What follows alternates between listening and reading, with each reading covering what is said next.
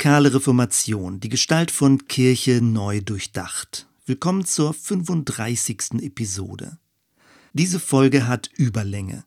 Im ersten Teil verschaffen wir uns einen Überblick über die Taufdiskussion zur Zeit der Reformation.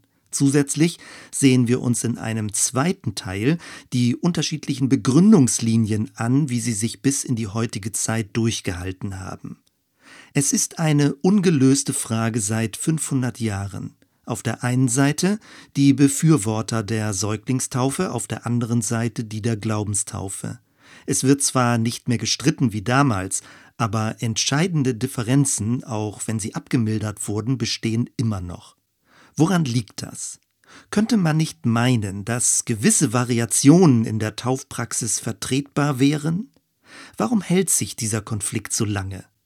Bei genauerem Hinsehen fällt auf, dass es nicht isoliert um die Form der Taufe geht, sondern um die dahinterliegenden theologischen Ansätze, also das Verständnis von Gnade und Glaube, das Wirken des Geistes, die neue Geburt in Christus, die Mündigkeit des Einzelnen und das Wesen von Kirche an sich.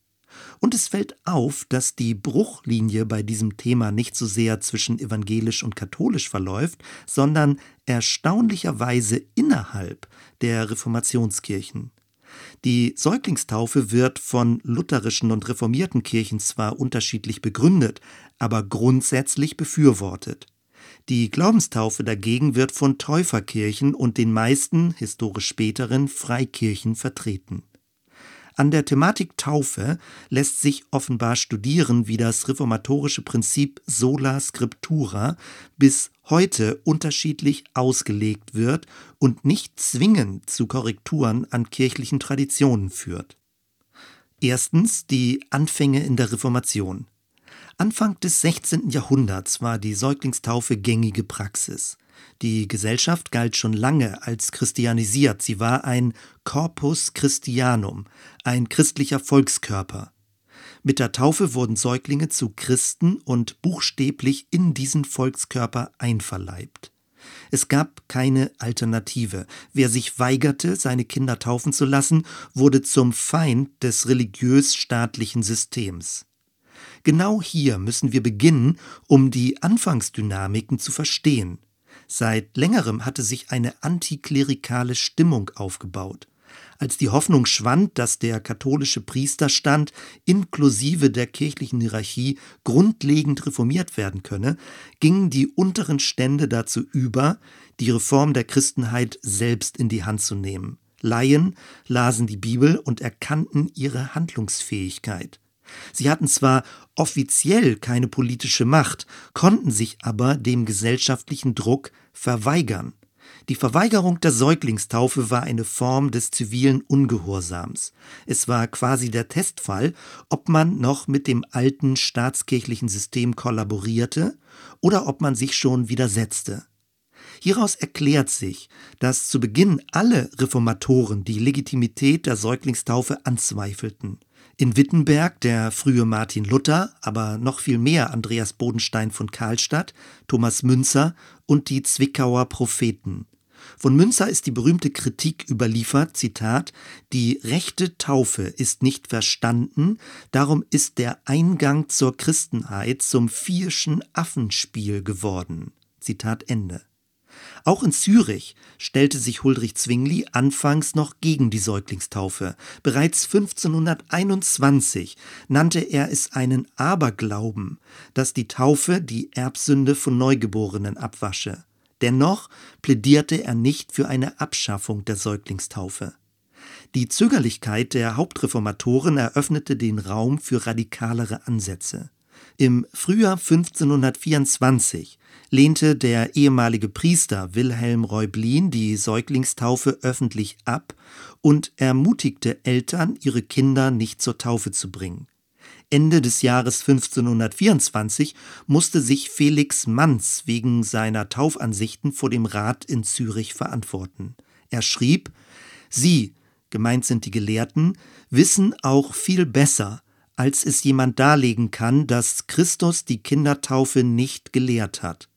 Dass auch die Apostel sie nicht geübt haben, sondern dass entsprechend dem Sinn der Taufe allein die getauft werden sollen, die sich bessern, ein neues Leben annehmen, den Lastern absterben, mit Christus begraben werden und mit ihm in Erneuerung des Lebens aus der Taufe auferstehen.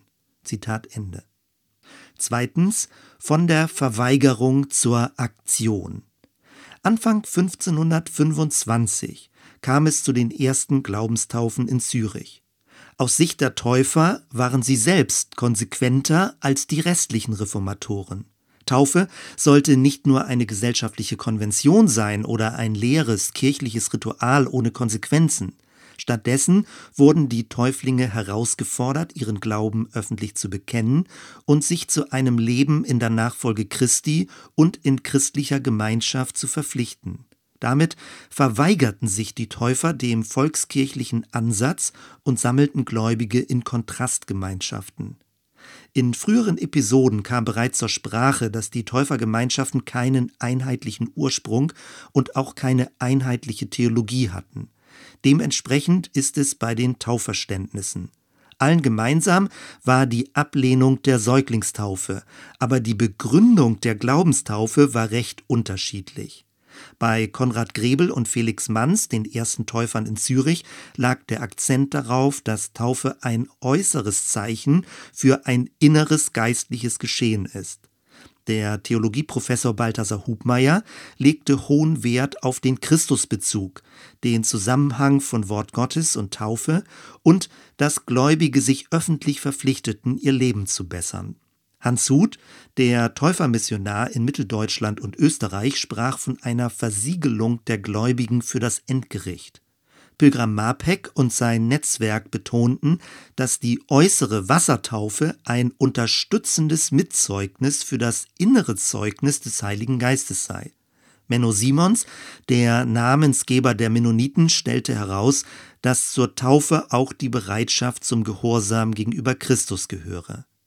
In den sieben Schleitheimer Artikeln von 1527, die später für viele Täufergemeinschaften zur Orientierung wurden, wird die Taufe ganz am Anfang verhandelt. Dort steht, die Taufe soll all denen gegeben werden, die über die Buße und Änderung des Lebens belehrt worden sind und wahrhaftig glauben, dass ihre Sünden durch Christus hinweggenommen sind und all denen, die wandeln wollen in der Auferstehung Jesu Christi und mit ihm in den Tod begraben sein wollen, auf dass sie mit ihm auferstehen mögen, und allen denen, die es in solcher Meinung von uns begehren und von sich selbst ausfordern. Damit wird jede Kindertaufe ausgeschlossen, des Papstes höchster und erster Greuel. Zitat Ende. Drittens Gegenwind von den Hauptreformatoren. Sowohl bei Huldrych Zwingli als auch bei Martin Luther können wir beobachten, dass beide nach anfänglicher Unsicherheit erneut die Säuglingstaufe befürworteten. Wie kam es zu diesem Schwenk? Möglicherweise haben sie befürchtet, dass durch die Verweigerung der Täufer gegenüber dem gesellschaftlichen System die Reformation insgesamt gefährdet sein würde. Fraglich ist jedenfalls, ob es bei den Hauptreformatoren wirklich theologische Gründe waren, die sie erneut zu Befürwortern der Säuglingstaufe machten, oder ob es eher politisch-strategische Gründe waren und die vermeintlich biblische Herleitung erst später ergänzt wurde. Auf jeden Fall fingen sie an, die Täufer als Wiedertäufer zu verunglimpfen und damit zu kriminalisieren. Den Täufern wurde zu Unrecht vorgeworfen, die bedingungslose Gnade Gottes zu verachten und erneut in die Werkgerechtigkeit des Alten Testaments zurückzufallen. Bei Martin Luther lässt sich die Begründung der Säuglingstaufe folgendermaßen skizzieren.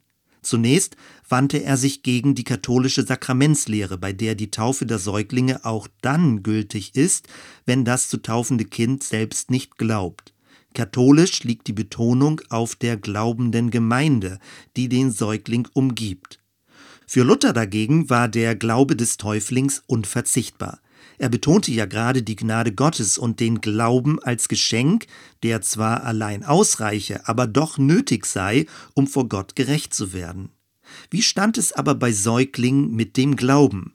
Zeitweise postulierte Luther einen verborgenen Säuglingsglauben, um damit der Taufe Sinn zu verleihen. Später betonte er, dass die Taufe ein Ausdruck der Verkündigung der Gnade Gottes am Menschen sei. Weil der Mensch einen unfreien Willen habe und durch die Erbsünde belastet sei, brauche er die vorauslaufende Gnade Gottes, die in der Taufe zum Ausdruck kommt. Danach sei die Taufe nicht eine Konsequenz des Gläubigwerdens, sondern der von Gott geschenkte Glaube empfange die Taufe. Und weil alle Menschen vor Gott unwürdig und unvollkommen sind und alle dieser Gnade bedürfen, deswegen können und sollen auch unmündige Kinder getauft werden. Wichtig ist dabei, dass die Taufhandlung als verkündigendes Wort Gottes verstanden wird. Der Täufling selbst ist dabei allein Empfangender. Mit dieser Begründung näherte sich Luther wieder deutlich dem altkirchlich-sakramentalen Taufverständnis an. Vereinzelt berief er sich sogar auf die jahrhundertelange Tauftradition, durch die Gott an den Menschen gewirkt habe. Das allerdings ist irritierend. Hatte die Reformation nicht gerade angesetzt, kirchliche Traditionen anhand des biblischen Textbefundes zu korrigieren, egal wie lange sie bereits bestanden? Huldrych Zwingli lieferte eine andere Begründung für die Säuglingstaufe. Die reformierte Lehre, die später durch Johannes Calvin verfeinert wurde, wollte die Taufe rein symbolisch verstehen. Innerhalb der Taufhandlung gab es dementsprechend keinerlei göttliche Magie. Taufe wurde als Bundeszeichen gedeutet. So wie im Alten Testament Säuglinge beschnitten wurden, sollten diese im neuen Bund getauft werden. Die Taufe war damit so etwas wie eine Christusbeschneidung.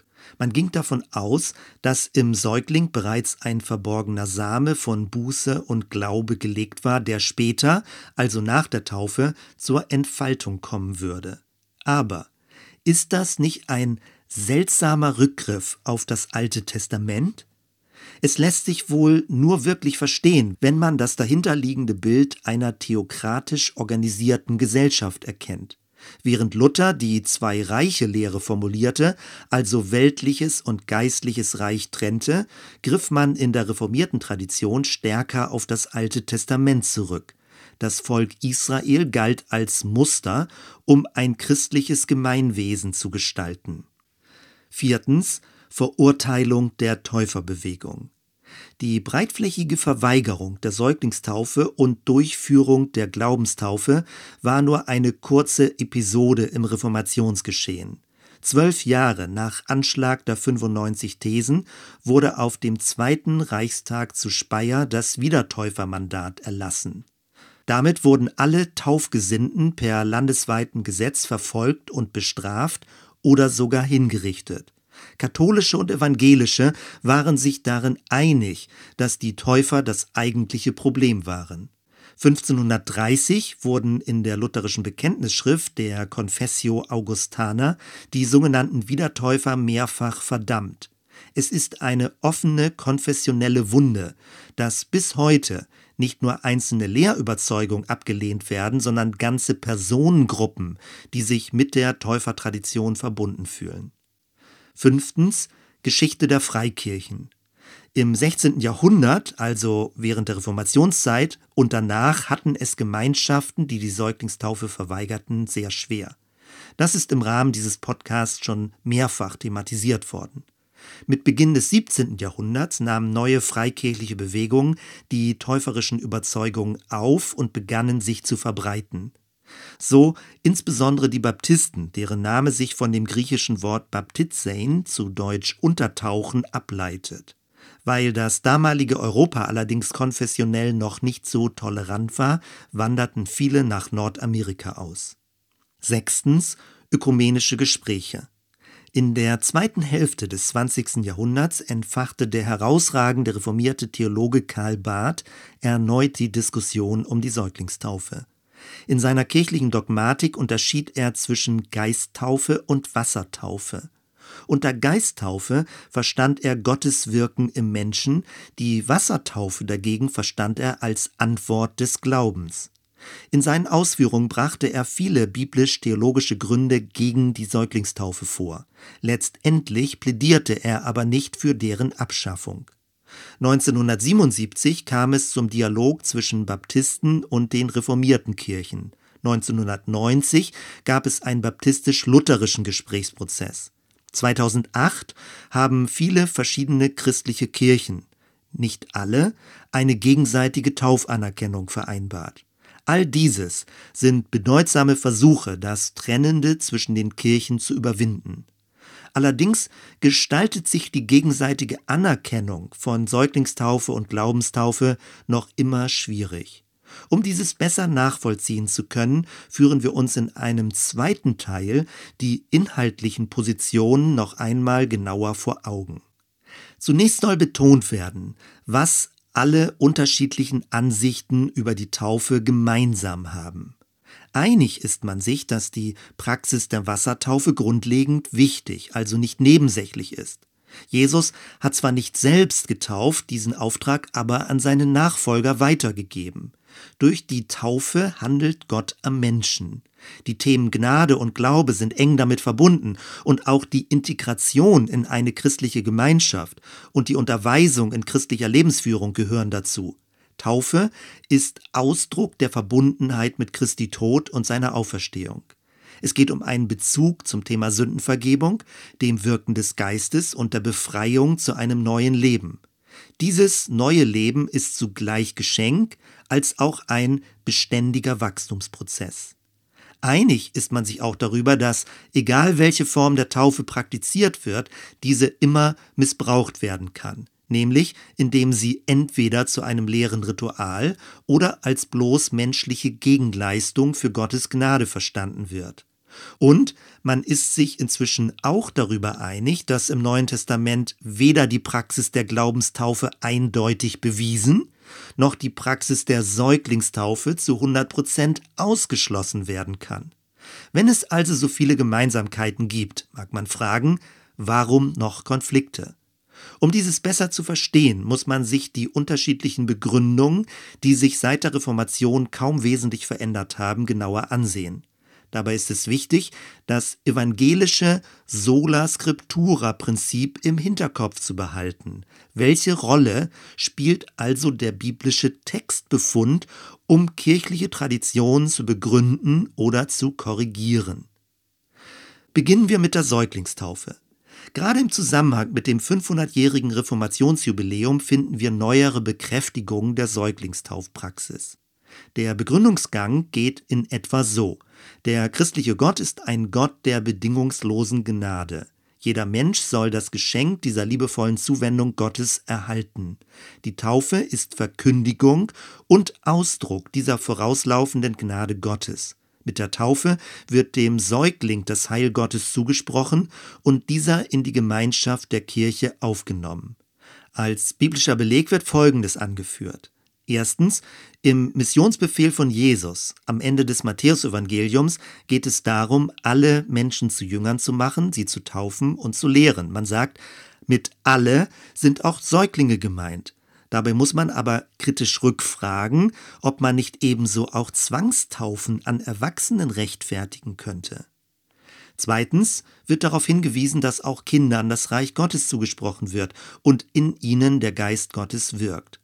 Dass in Kindern Gottes Geist wirkt, wird niemand bestreiten. Fraglich ist aber, ob das durch eine Taufe zum Ausdruck gebracht werden sollte. Markus 10, die Bibelstelle, auf die man sich häufig beruft, ist ein Argument für die Segnung von Kleinkindern und nicht für deren Taufe.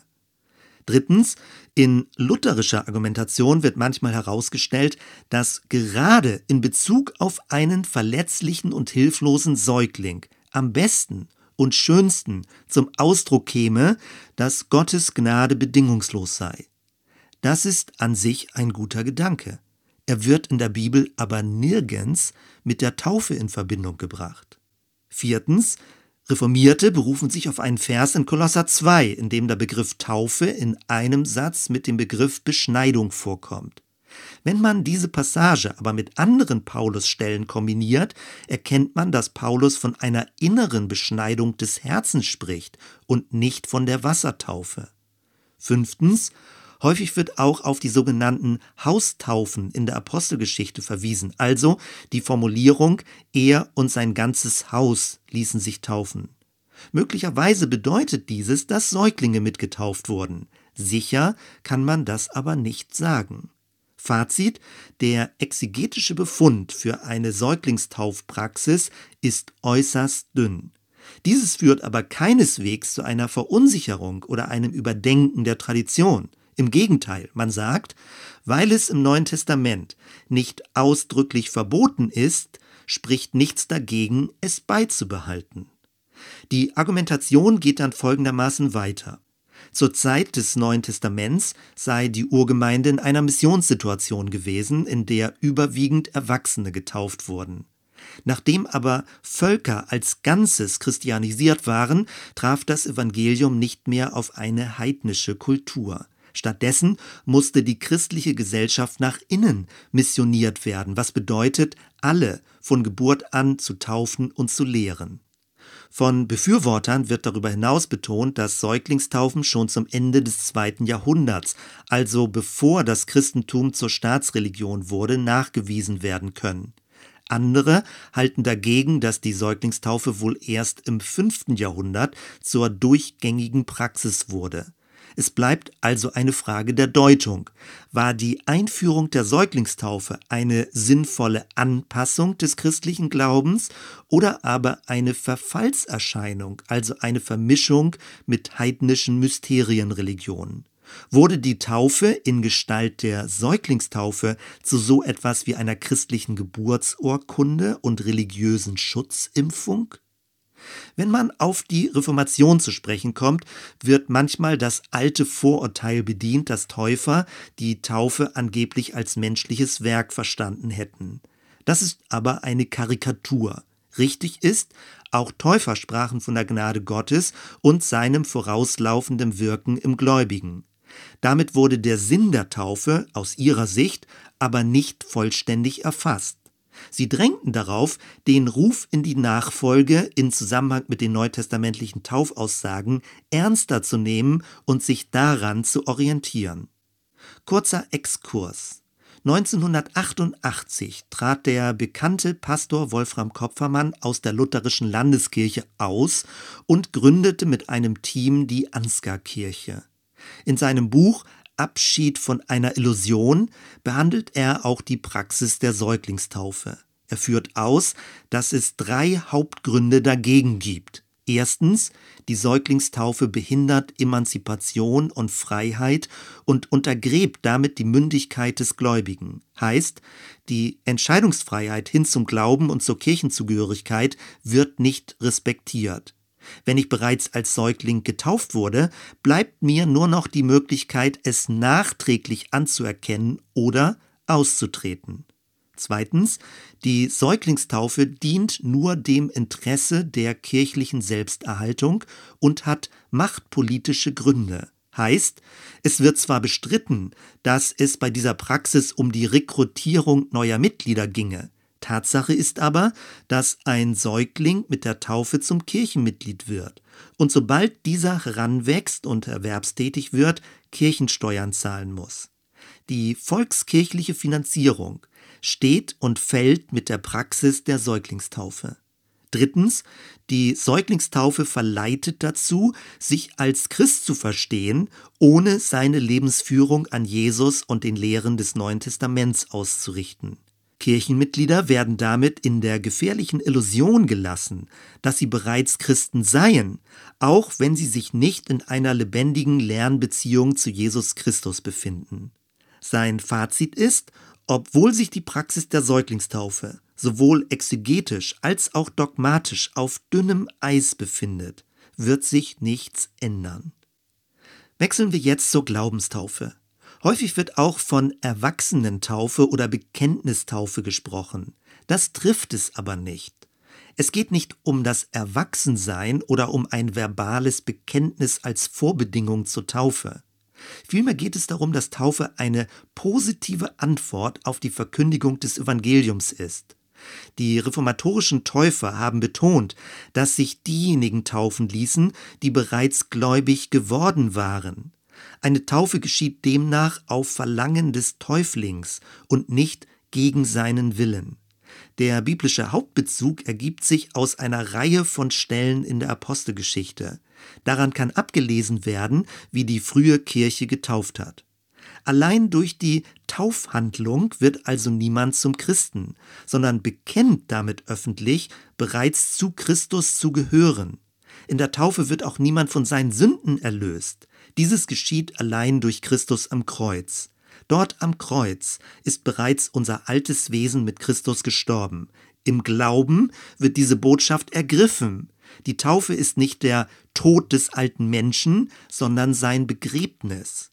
Verschiedene Elemente gehören also zusammen, die Verkündigung des Evangeliums und die Umkehr der Hörenden, die daraus folgende Taufe, das Erfülltwerden mit dem Heiligen Geist und die Eingliederung in die Gemeinde. All das sind sowohl Wirkungen Gottes als auch bewusste Erfahrungen im Leben des Täuflings. Mit der Taufe verbindet sich die Bitte und der Entschluss, im Herrschaftsbereich Gottes leben und Jesus verbindlich in einer christlichen Gemeinschaft nachfolgen zu wollen. Kritiker der Glaubenstaufe wenden ein, dass ein solches Verständnis zu viel Subjektivität des Einzelnen beinhalte und zu wenig das objektive Heilswirken Gottes betone. Ohne Frage besteht darin eine Gefahr. Wichtig ist aber, dass das subjektive Erleben des Täuflings nicht als nebensächlich und entbehrlich verstanden wird. Letztendlich besteht der Hauptunterschied der beiden Taufverständnisse darin, dass die Säuglingstaufe ganz unter dem Vorzeichen der vorauslaufenden Gnade Gottes gespendet wird und die Glaubenstaufe stark den notwendigen Antwortcharakter des gläubig gewordenen betont. Möglicherweise ergibt sich diese unterschiedliche Betonung auch aus der verschiedenen Wahrnehmung der gesellschaftlichen Situation. Können wir noch von einer christlichen Kultur reden, in der Säuglinge durch Erziehung und Bildung in das Christentum hineinwachsen, oder müssen wir eher von einer heidnischen Kultur sprechen, in der Menschen eingeladen werden sollten, einen klaren Schritt in die Nachfolge Jesu zu tun? Man muss sich wohl entscheiden, ob und inwieweit man die heutige säkulare Gesellschaft noch als christlich versteht. Die Einschätzung bleibt natürlich jedem selbst überlassen. Zum Schluss Anregungen und Fragen. Erstens ökumenische Zusammenarbeit. Heutzutage will keiner mehr Streit zwischen den Kirchen. Und das ist auch gut so. Es ist wichtig, um der leuchtenden Botschaft von Jesus willen, trotz aller Unterschiede zusammenzustehen. Auch viele Baptistengemeinden anerkennen inzwischen die biografische Entwicklung eines Christen, der als Säugling getauft wurde. Gott wirkt auf vielfältige Weise. Keine biblische Überzeugung oder Praxis kann von sich behaupten, die einzig richtige Auslegung zu sein. Wir brauchen einander mit unseren unterschiedlichen Perspektiven auf biblische Themen. Das führt uns zu Punkt 2. Die Bibel als Dialograum für kirchliche Tradition. Gerade weil es bei allen Diskussionen nicht um den Grund des Glaubens, sondern nur um verschiedene Ausprägungen geht, bleibt ein konstruktiver Dialog befruchtend. Eine abschließende Klärung ist nicht zwingend nötig. Stattdessen können offene Fragen immer neu zu einer vertieften Beschäftigung mit biblischen Themen führen. Zur Zeit der Reformation sind Täufer für ihre Überzeugungen gestorben. Es verwundert deswegen nicht, dass die damaligen Einwände gegen die Säuglingstaufe durchaus noch ihre Berechtigung haben könnten. Dieses sollte aber nicht zu einer gegenseitigen Ablehnung von einzelnen Kirchen führen. Drittens, zum Abschluss ein kleines Gedankenspiel. Angenommen, die Täufer hätten damals zu Recht die Taufpraxis kritisiert. Was müsste heute geschehen, um diese inzwischen jahrhundertealte Säuglingstauftradition grundlegend zu reformieren. Was denkst du dazu? Soweit erstmal. Wir hören uns bei der nächsten Episode. Bis dann.